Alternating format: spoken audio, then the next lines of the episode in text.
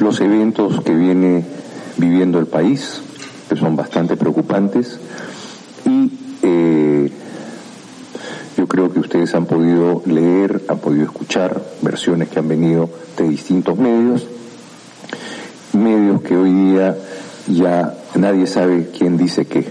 Pero de todas maneras, al final del día, yo les puedo dar las versiones lo más ajustado a los hechos que he vivido, a los hechos que estoy viviendo y la, la significación que esto va a tener o puede tener para mi país. Entonces, quedo a disposición de ustedes para las preguntas que tengan a bien y a la orden. ¿Quién le gustaría hacer la primera? Muy bien, pues Álvaro, adelante. ¿Qué tal, Álvaro Bellizo, Agencia EFE?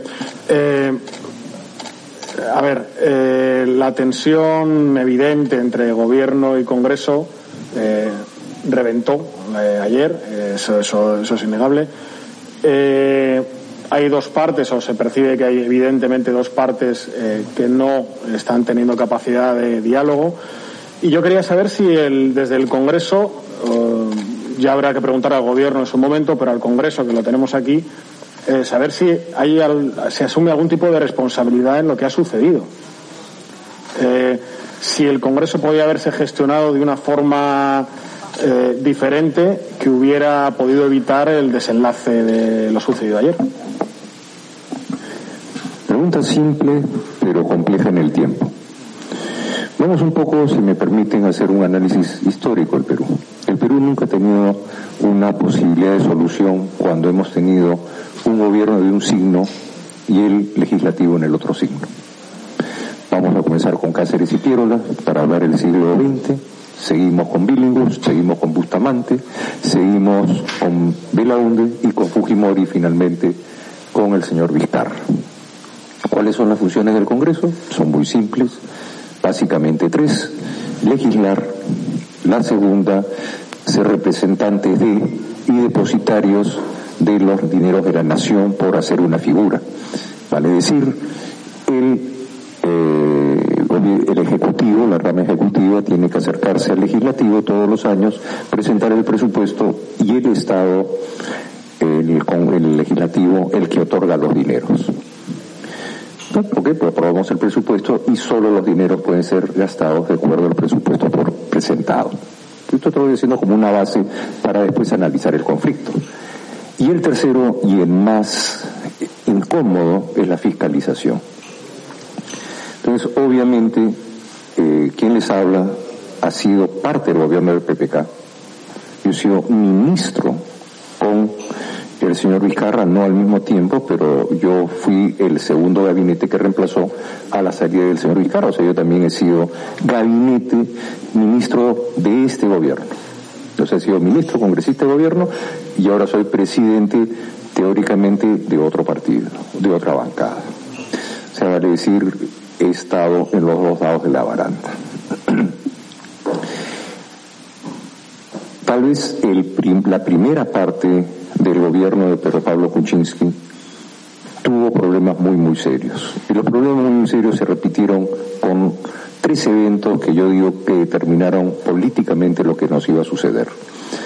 La primera, una elección tremendamente contestada, muy dura, en que ganamos, porque yo estuve en el partido ganador, por 30 mil votos sobre casi 11 millones de votos, ¿no?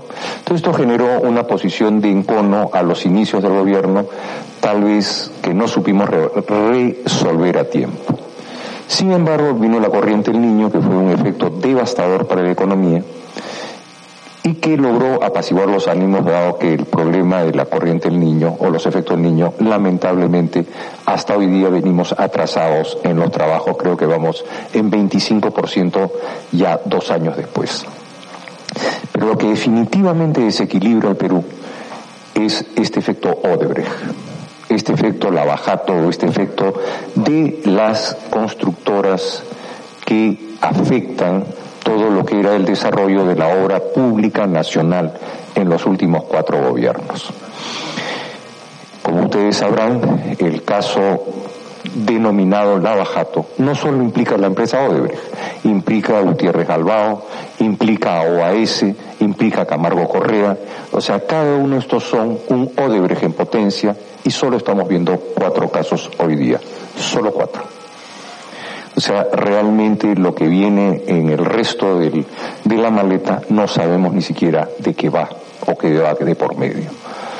Esto generó nuevamente una situación de enfrentamiento político en el gobierno de PPK hasta que salió eh, eventualmente la relación que había tenido el presidente Pedro Pablo Kuczynski con muchas de las obras públicas después del gobierno y durante su mandato.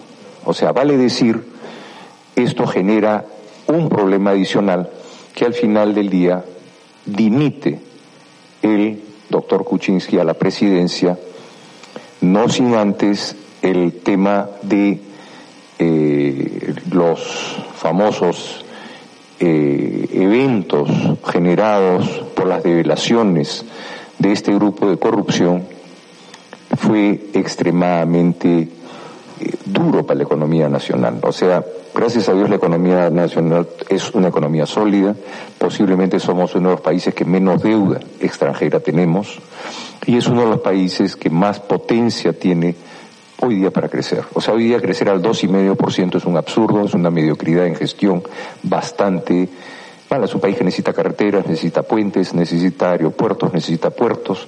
Esto debería garantizar por lo menos un 4, 5 o 6% de crecimiento que no se está logrando. Todo esto ha generado todo un esquema y toda una discusión respecto corrupción. La palabra corrupción se ha vuelto en una especie de muletilla corrupción, quién es corrupto, tú eres corrupto, el otro es corrupto, y lamentablemente la corrupción se ha entendido como que es el legislador el que es corrupto. El legislativo peruano es el 0,36% del presupuesto nacional. El 0,36% del presupuesto de la República. Que yo sepa, el Congreso de la República no contrata carreteras, que yo sepa, el, el Congreso de la República no contrata hidroeléctricas, el Congreso de la República no otorga contratos de electricidad, no otorga contratos de sistemas de irrigación, no otorga contratos de ningún tipo. O sea, no entiendo cómo la corrupción del Congreso, el Congreso es corrupto. No hay ningún caso de un congresista involucrado en un contrato o en estos temas de Odebrecht. Se dice que vienen los codinomes. está bien, que vengan, los veremos. Pero lo interesante es que se nombran a las organizaciones políticas como corruptas por haber recibido donaciones de campaña de empresas que en su momento eran empresas que tenían todos los premios internacionales otorgados por la prensa, por las organizaciones sociales como una de las empresas más icónicas en lo que se llama desarrollo social empresarial.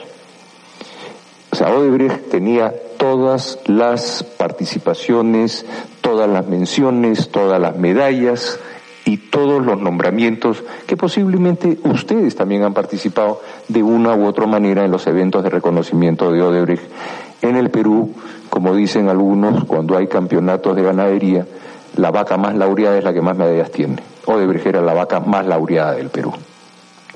Entonces tenía en todo lo que era su desarrollo social la participación de y la admiración eh, transversal de la sociedad, periodistas, medios, porque aquí era quien pagaba la publicidad, quien pagaba los eventos, o los pagaba. Entonces todo esto genera a que todo se pasó en generar que los partidos políticos son corruptos. Entonces que la corrupción está en la política. Entonces ese fue el discurso cuando se cambia el gobierno. Y eso comienza súbitamente el gobierno, yo he estado acá sentado en la bancada un cuando salí por diferencias con el partido de PPK, eso lo podemos conversar en otro momento, pero lo que quiero es hacerles un planteo a cómo hemos llegado acá. Es decir, estoy haciendo un planteo del recorrer de la historia de cómo hemos llegado acá.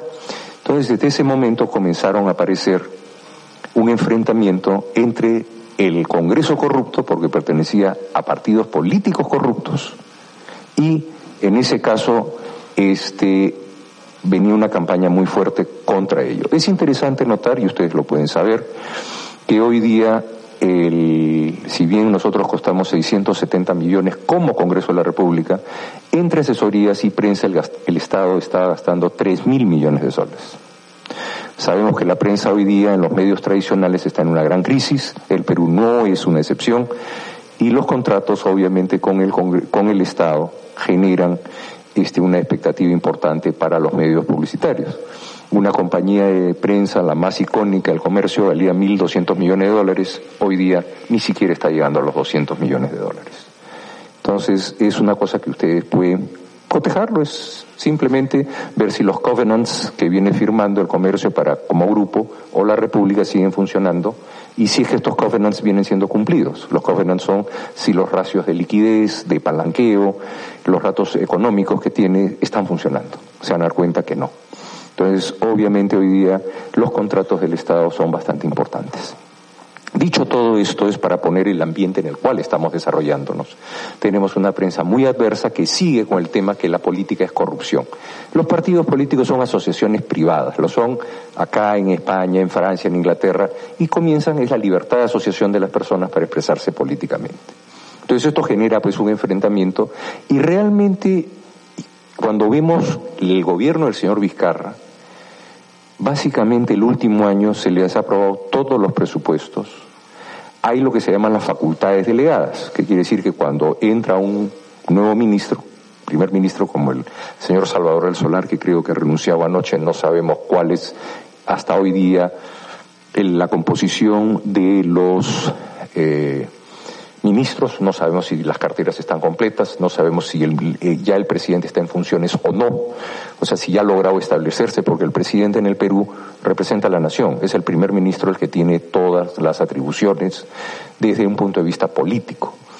Entonces nosotros encontramos un gobierno que súbitamente se vuelve muy adverso y comienza a ser muy crítico. Y hoy día tenemos a eh, la lideresa de un partido mayoritario del Congreso, o de la bancada mayoritaria del Congreso, que fue la que ganó las elecciones en la cárcel por ser la directora de un grupo criminal. Entonces eso es un tema bastante preocupante en la forma de interpretación y que se ha ido tratando de desgastar la figura del Congreso a través de prensa, bueno, y otros medios que no ha sido la primera vez que se emplean en gobiernos que tienen tendencia populista. Pero eh, para explicar un poco más, y yo espero ya estar llegando al final para recibir las preguntas de ustedes.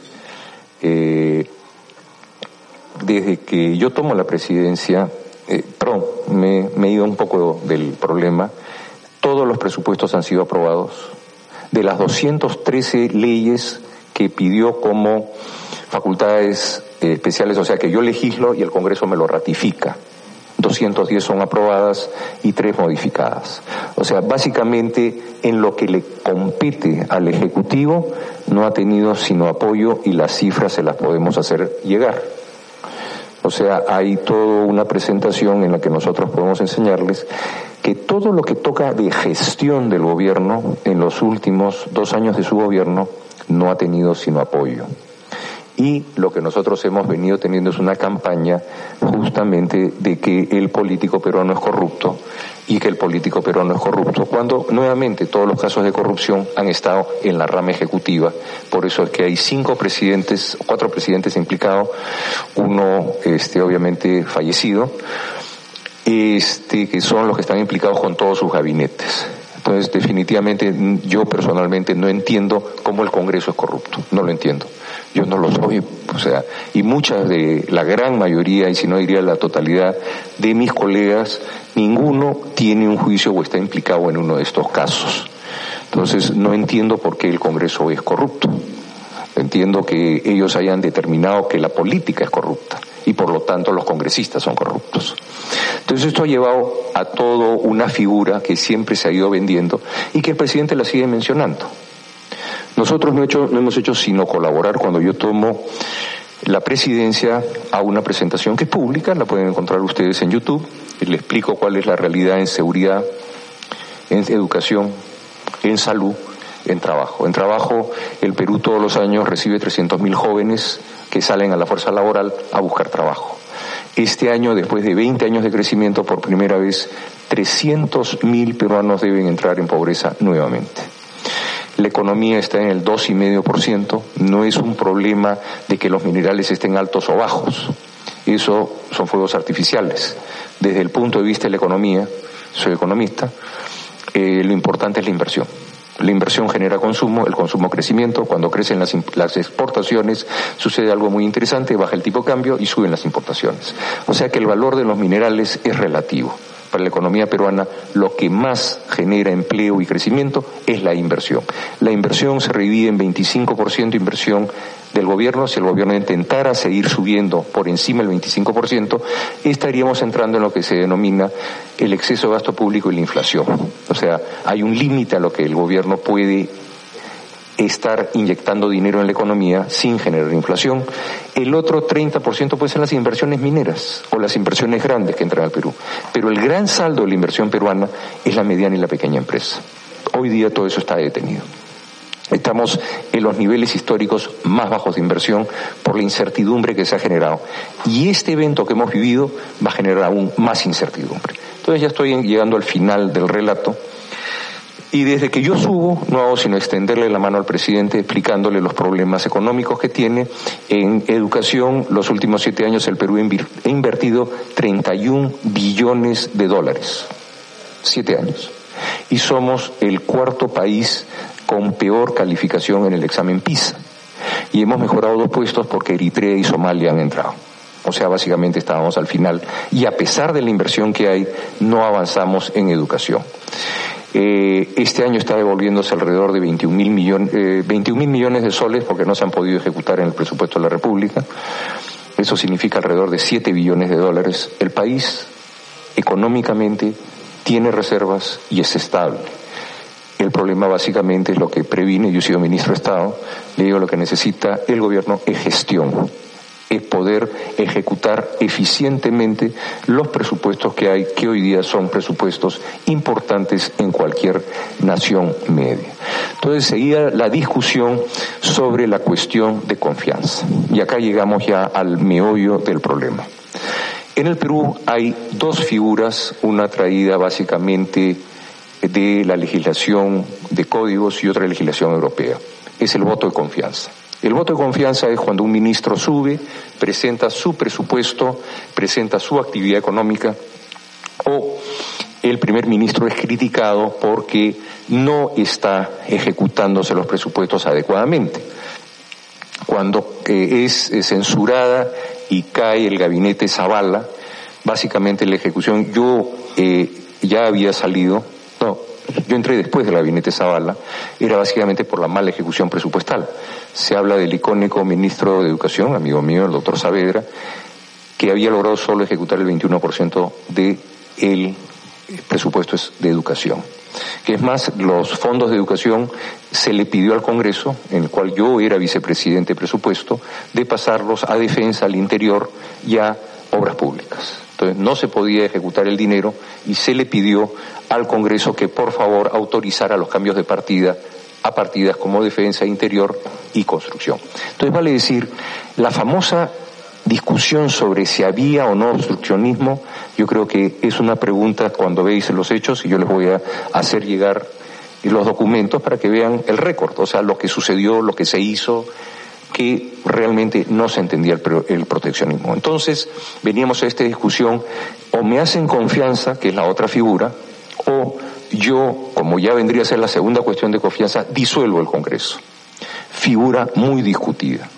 Porque una cosa es el voto de confianza de investidura, donde dos votos de confianza generan la figura de la disolución, y otra cosa es la confianza, me la da o no me la da. Posiblemente acá sí podríamos llegar a dos ángulos. El primero, gestión. Si yo voy a gestionar la economía y yo presento al Congreso mis necesidades de leyes y economía, yo le digo, o ustedes me dan la confianza, yo me tengo que ir. Porque yo, para poder ejecutar lo que yo he planteado en mi plataforma ante el pueblo, es este programa de trabajo y ustedes tienen que darme estas leyes y estos dineros.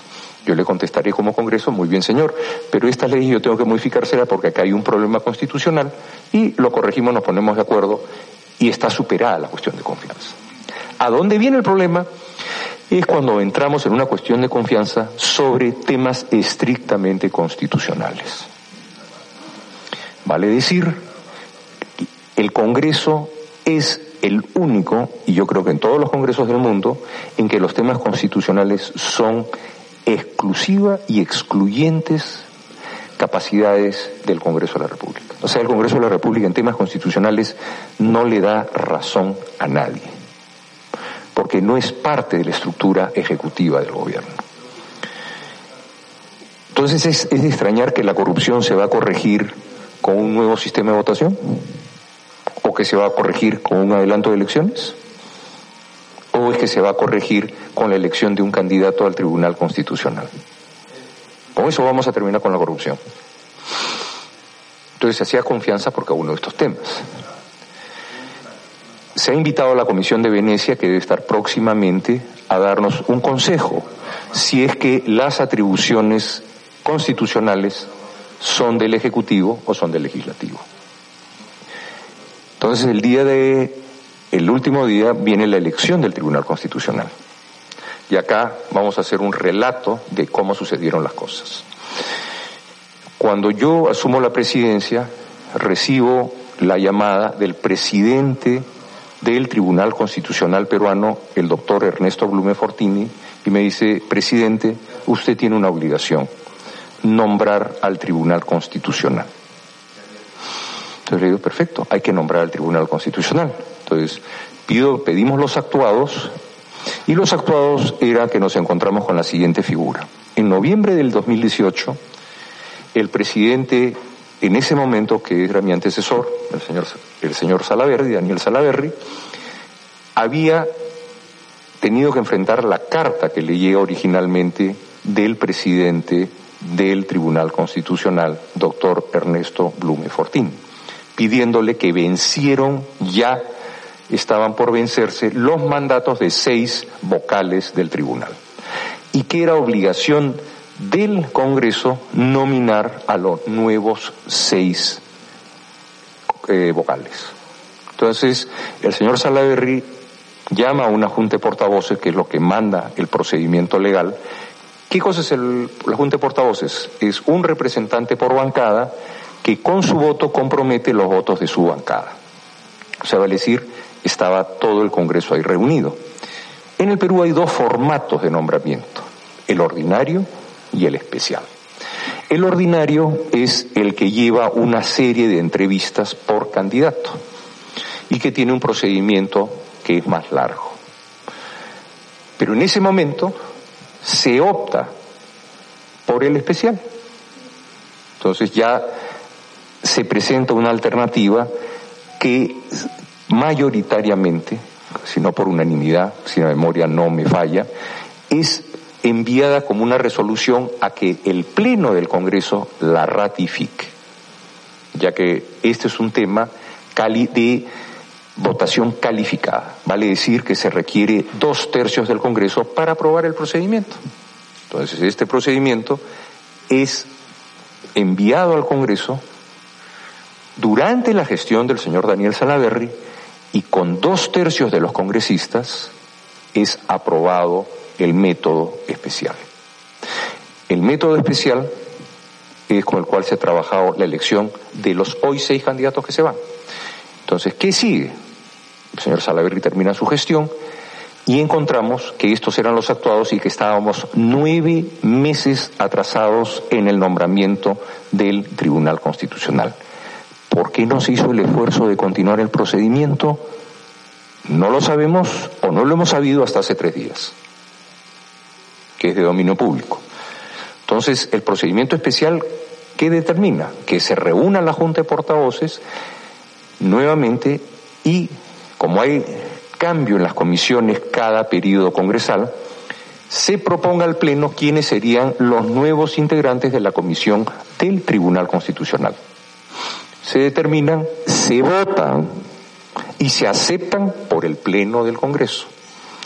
Ahí tuvimos que hacer un ajuste que se logra porque de tener seis bancadas, el señor Salaverry, por un fallo del Tribunal Constitucional, hoy día somos 13 bancadas, 12 bancadas. Entonces había que acomodar en una comisión que tiene siete miembros como máximo, se logran consensos y se determinan en el Pleno del Congreso y se ratifican quienes representarían a quién en estas siete personas que determinarían el nombramiento del Tribunal Constitucional. ¿Qué sigue en el procedimiento? Se invitan magistrados que tengan las mismas calificaciones que un vocal de la Corte Suprema. O sea, vale decir, usted en el Perú puede postular a la Corte Suprema, igual que puede postular al Tribunal Constitucional.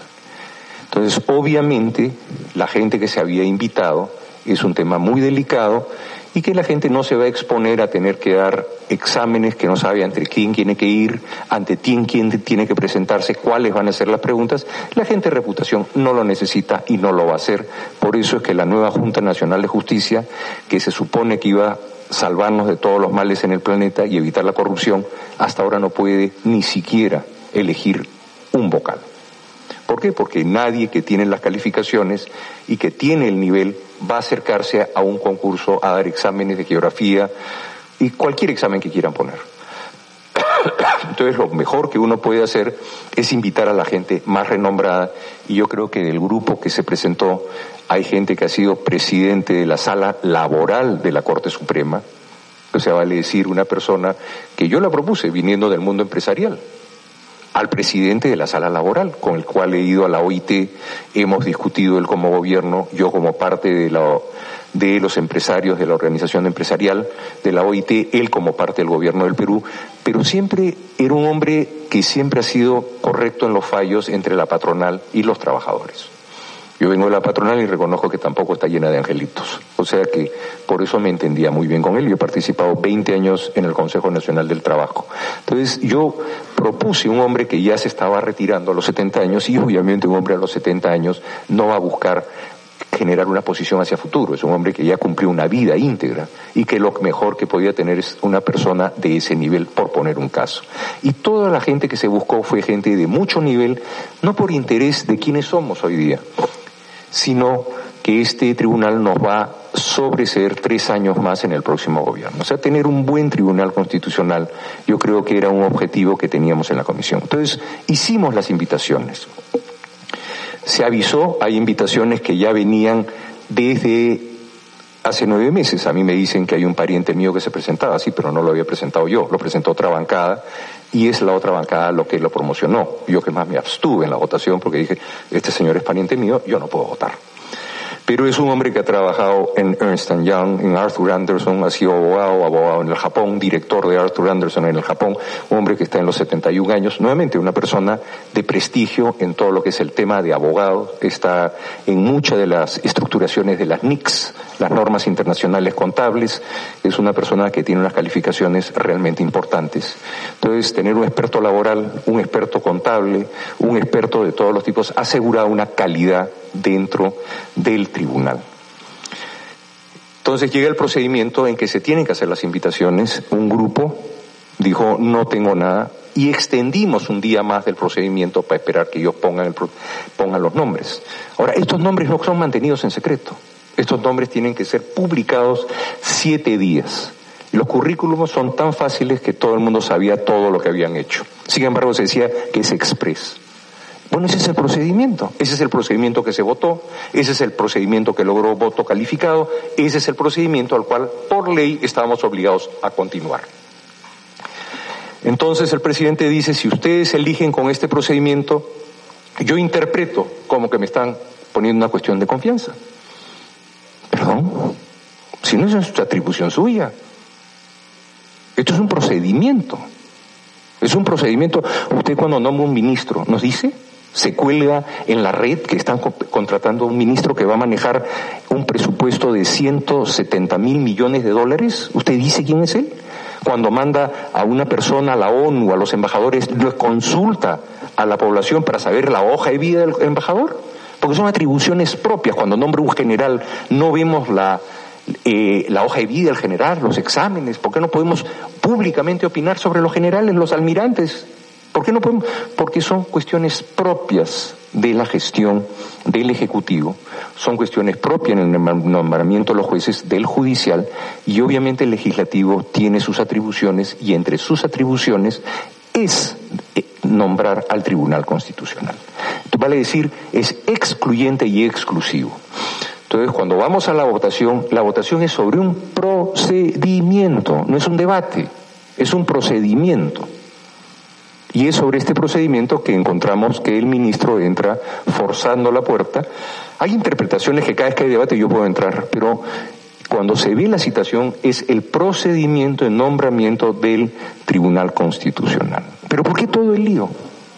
Y recién caemos. El viernes una vocal que está en gestión se declara abiertamente contra el Fujimorismo. Esto es una sorpresa. Esto es una sorpresa. O sea, perdón, acá hay un tribunal que tiene una tendencia o un giro o un viso o tiene eh, ya un resultado sobre sus fallos. Yo creo que en ningún lado del mundo un juez puede tan abiertamente decir sus preferencias y más peligroso sus aversiones, adelantando opinión. Entonces yo digo, más que nunca tenemos que nombrar un tribunal. Con razón el presidente ya me está urgiendo a mí a que el tribunal tiene que cambiar. Entonces comienza la votación y obviamente los partidos de oposición hacen un escándalo. Logramos la primera votación. En la segunda se vio que ya no habían votos, que ya no había un acuerdo de los 87 votos. O sea, seis bancadas tenían que ponerse de acuerdo para nombrar un vocal. Somos 12 y las cinco bancadas que quedan son el 21%. O sea que el acuerdo que tuvimos de 88 votos ayer, o 87 votos, ese es el otro escándalo, si ustedes quieren se lo puedo explicar, está siendo analizado hoy día y vamos a tener que tener unas denuncias penales al respecto,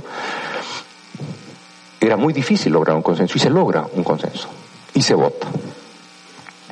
Entonces, a las 4 de la tarde nos enteramos que el presidente ha decidido hacer cuestión de confianza, cuando en la tarde nosotros habíamos preparado de urgencia, de acuerdo al mandato que tenemos, que el presidente si nos pide reunirnos, podemos reunirnos en esa fecha o determinar fecha siguiente, que puede ser el martes, miércoles, jueves, viernes, pero tenemos que reunirnos. Nosotros dijimos, bueno, el lunes en la tarde veremos la cuestión de confianza, pero usted no tiene nada que ver en el procedimiento del voto de elección, porque es un procedimiento interno que tenemos que reunir 130 congresistas, tenemos que reunirnos en algún lado. Pero es a votar, no es a debatir. Pidieron la palabra y obviamente es muy difícil en un Congreso evitar el debate. O sea, tampoco se puede evitar el debate, pero se dio un tiempo para cada vocero para hablar del procedimiento. Entonces, yo, siendo este presidente de la mesa, no entiendo qué tenía que hacer el ministro en esa reunión pudo haber venido en la tarde donde se debatía y se les dio la confianza, porque el decreto que pedía el presidente, si bien tiene corte constitucional, puede ser perfectible y mejor cambiemos el sistema de votación, pero no podemos derogar ya un procedimiento en marcha, procedimiento que continúa, porque pasada la elección, el día de mañana o el próximo lunes tenemos que reunirnos y nuevamente proponer candidatos para que siete días después estos puedan ser sometidos. Ya no, ya no tenemos este Congreso. Y eso es lo que determina que el presidente, tres minutos después de la aprobación, o un plazo relativamente corto, decida que él interpretaba como que le habían denegado la conciencia. O sea, esa es una interpretación. Y esa interpretación es lo que determina la disolución del Congreso. Entonces, obviamente, eh, cuando nos enteramos de esto, dada la, lo violento del tema y sobre todo que en ningún momento se le había denegado, se le había dicho que no, pero ya venía con la intención de generar un conflicto competencial. Acto seguido, obviamente ante este ataque del Ejecutivo, se tomó la decisión de que nos permite y nos franquea leer, suspender al presidente en su función hasta generar los plazos y los análisis correspondientes para su vacancia. La vacancia tiene un procedimiento. La suspensión se logra y en ese momento el eh, presidente y nosotros estamos en la posición que hoy ha amanecido el Perú. Entonces, cualquier pregunta, espero haber sido claro, no espero haber sido demasiado largo, confuso, pero encantado de responder. No, no ha sido confuso, pero entiendo que resumir toda esta situación requiere un tiempo considerable. Eh, sí le pediría que, por favor, para las siguientes preguntas, ser un poquito más, más conciso, ¿no? Para poder dar tiempo para, para más intervenciones. Eh, bueno, sí, porque a partir de esto salen muchas preguntas a raíz. Eh, damos paso, sí, pero una corta. Sí.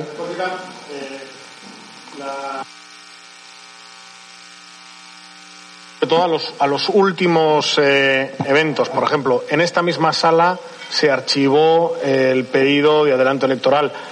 ¿Pudo haber el Congreso, dado el interés que tenía el Gobierno en tratar este tema, haberlo pasado al Pleno, como pidieron muchos? Pudo haber pospuesto la votación, aunque fueran unas horas, para tratar el, tema del Gobierno, dado el interés específico que tenía el Gobierno en ese tema.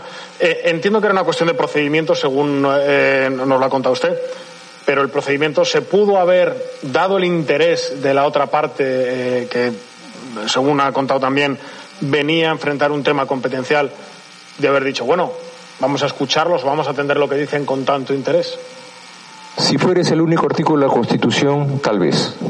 El problema es que la Constitución peruana nombra un congresista cinco años y es un mandato irrevocable. Posteriormente, el último año, eh, que hubiese sido si acortábamos, el último año ya no puede disolver el Congreso y no puede objetar ninguna acción de, de confianza. O sea, hubiese sido un año en el cual iba a ser inmanejable la economía. Entonces no nos estábamos dando cuenta de que no solamente es disminuir el plazo, la Constitución es un es un texto único, que lo ponemos con, con números, es otra cosa, pero es un texto único. Y no se había visto las implicancias que tenía en el resto del articulado de la Constitución, lo que lo hacía imposible de, en la forma planteada, de llevarlo a cabo. Bien, gracias. Damos paso a la segunda pregunta a cargo de Manuel Robles de Prensa Latina. Eh, yo, quisiera una precisión sobre la situación del, eh, de, los, del bloque de parlamentarios que desconocen la disolución. Eh, van a declararse en rebeldía permanente, van a apelar a instancias internacionales o van a aceptar como un hecho consumado y usted va a pasar a ser presidente de la comisión permanente y, también, obviamente, presidente del Congreso. Yo creo que en este momento hay muchas consultas que se están dando. El evento es claramente eh, de la ruptura del orden constitucional. Este, yo por el momento soy presidente de la comisión permanente eh, hoy estoy en una reunión con ustedes. Acá yo no solamente tengo la representación política, tengo una responsabilidad administrativa con 3.000 familias. Entonces estamos ordenando los temas. Yo creo que acá hay cuestiones legales trascendentales para el país. Yo creo que el Tribunal Constitucional tiene que cambiar, o sea, el tribuno que, el vocal que fue elegido tiene que incorporarse. Va a venir una serie de acciones legales eh, y eh, yo creo que hoy día de las llamadas que he podido tener internacionalmente, perdóneme que no voy a explayarme, hay muchísimo, muchísimo desconcierto por las razones que se han esgrimido y sobre todo la presentación que hemos tenido en Naciones Unidas, la cual ha sido debidamente corregida o explicada desde nuestras oficinas, demuestran que este, lo que está sucediendo es totalmente atípico y estamos regresando a la década de los golpes del 70. Damos paso a la siguiente pregunta a cargo de eh, Carlos Noriega, del diario Página 12 de Argentina. Sí, eh, hasta quería sobre, sobre lo que acaba, lo que acaba de decir, usted ha señalado que ha recibido este, llamadas internacionales diciendo que hay mucho desconcierto. Quiero saber, ¿han recibido, ustedes han enviado una serie de cartas, ¿han recibido alguna llamada, han recibido respaldo de algún organismo internacional, algún gobierno? Y si la presidenta Mercedes Araújo, ustedes designaron como presidenta, ha sido reconocida por alguien, por algún gobierno.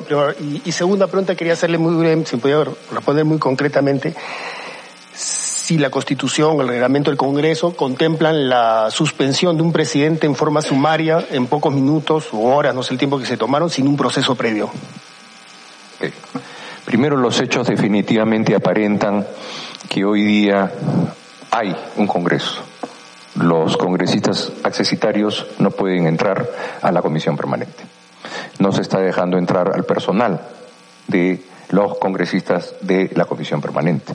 O sea, nosotros tenemos que tomar mérito en el día de hoy que tanto somos nosotros fachada para este, sustentar o sostener una figura que no existe. O sea, mejor que esto sea abiertamente un golpe de Estado y ya está, asuman. Y el otro tema que usted me dice, ¿por qué no lo hicimos la suspensión? Porque esa es la figura que prevé la Constitución. el hecho de vacar un presidente es un procedimiento que toma aproximadamente una semana. Entonces, la figura de poder responder a la agresión a la Constitución, no al Congreso, a la Constitución, sobre el interpretar una atribución exclusiva y excluyente del Parlamento de la República, era tomada como excusa por el Ejecutivo para disolver el Congreso.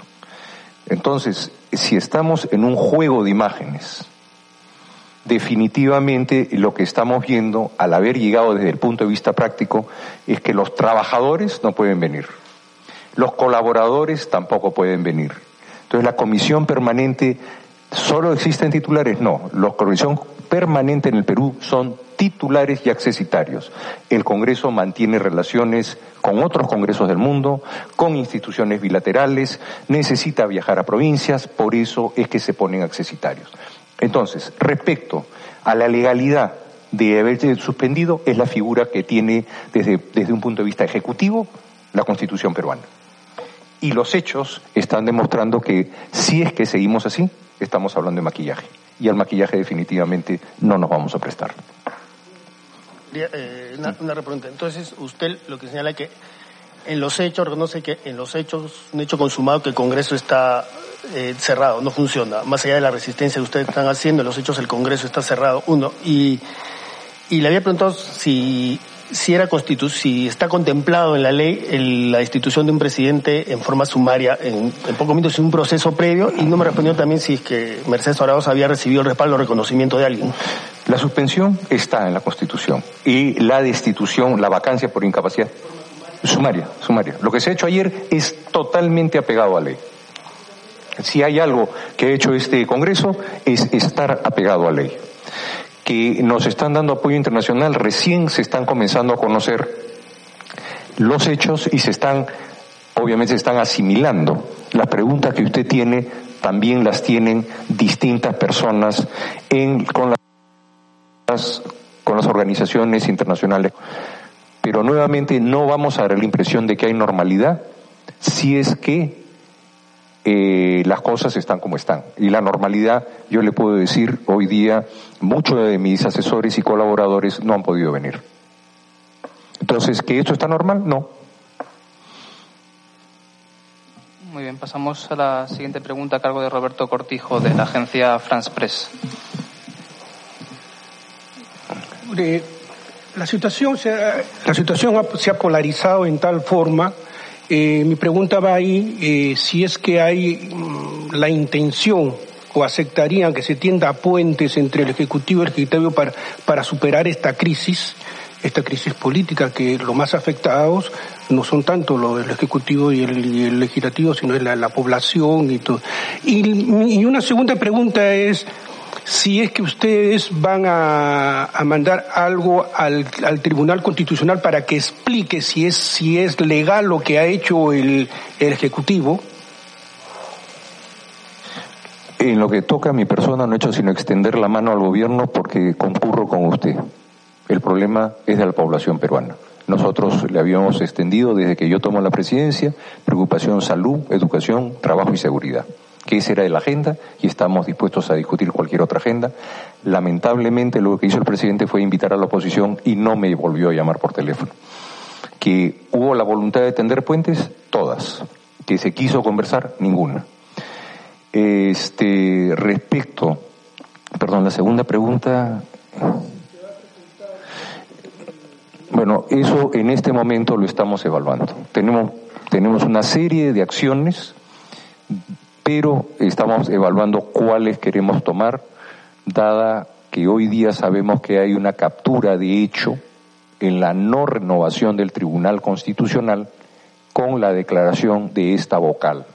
Nos damos cuenta por qué es que no se quiso renovar el Tribunal Constitucional. Hoy día sabemos ya que este era un tribunal adicto al gobierno. Por eso la incomodidad con el nombramiento. Ahora lo entendemos desde hace tres días. Por eso, hablar que la comisión permanente está funcionando en este momento de acuerdo a lo que le venía explicando al amigo, personalmente no creo que está funcionando. Es una figura, es simplemente algo que posiblemente este, que hagan lo que quieran más bien. Muy bien, eh, damos, voy a intervenir entonces yo ahora. Soy Fernando Jimeno de la agencia EFE. Tengo dos preguntas a partir de lo conversado hasta ahora, señor Olechea. Eh, la primera, tengo entendido que las resoluciones o decisiones que ustedes tomaron ayer en el, en el Pleno a, partir del anuncio de la, de la disolución, tanto eh, la suspensión del presidente como el nombramiento de, como presidenta de, de la congresista y vicepresidenta Mercedes Arauz no figuran en el, en el peruano, en el diario oficial del peruano. Eh, es por, son por lo tanto este, estas, estas decisiones son por lo tanto firmes o, o, no son por lo tanto eh, legales. Eh, en, en, otro y en otro orden de cosas, pasando al tema del sí, por supuesto, adelante. Sí. Ayer en la noche ustedes han visto a la notaria, la señora Tambini, tratando de ingresar las resoluciones que simplemente no fueron aceptadas. Hemos enviado al peruano una serie de resoluciones el día de ayer, tampoco han sido aceptadas. No entendemos por qué. Si estamos en un régimen normal, ¿por qué no se aceptan y se le da trámite a procedimientos de ley normales? Los periódicos tienen abierto las 24 horas y sobre todo para estos temas, cuando tuvo que presentar el presupuesto, el ministro de Economía me dijo no lo termino hasta el domingo, él tenía la obligación de entregarlo el viernes. Yo le dije, entréguelo el domingo, no hay problema. El presupuesto de la República es importante que esté bien presentado el día lunes. Si usted necesita sábado y domingo, trabaje sábado y domingo. Y trabajamos nosotros el domingo. Y menos en un periódico de, que tiene temas tan delicados como es la Gaceta Legal. Anoche no ha sido aceptada las resoluciones. Muy bien, gracias. La otra pregunta ya era el pasar al tema del adelanto electoral, ¿no? Eh, ustedes, eh, personalmente usted, eh, citó a la Comisión de Venecia para que vinieran aquí, estuvieron aquí, escucharon a todas las partes y antes de que ellos emitieran una opinión, se procedió a archivar el proyecto de adelanto electoral, ¿no? Primero, la Comisión de Venecia es consultiva. La Comisión de Venecia nace para justamente países que el bloque oriental venían a vivir la democracia aprendieran lo que era el balance de poderes. Entonces, justamente una de las características de los regímenes totalitarios detrás de la cortina de hierro es hacer aparentar que hay legalidad, que hay un poder judicial, que hay un Congreso. El Congreso del partido, el Ejecutivo, o sea, todo eso. Entonces, la Comisión de Venecia es creada para decir, no señor, usted no puede hacer eso con el Ejecutivo, usted no puede hacer eso con el Judicial, y comenzar a generar lo que se llama el verdadero balance de poderes, en que cada poder tiene sus atribuciones.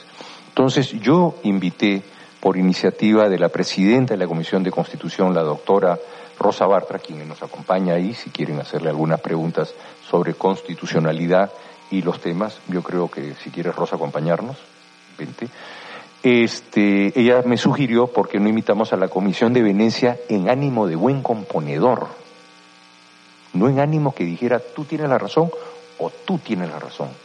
Era en ánimo de darnos a ambas partes lo que hoy día hace en el mundo, dar luces sobre este tipo de conflictos. Y debe venir en octubre con una recomendación para ambas partes. No es vinculante lo que dice. O sea, no fuimos a un, a un foro a que nos dijeran, tú estás bien o tú estás mal. Lo que queríamos es, por favor, entendámonos. O sea, las señales que hemos siempre dado mientras que yo estaba en la presidencia ha sido de entendimiento y siempre extendiendo la mano.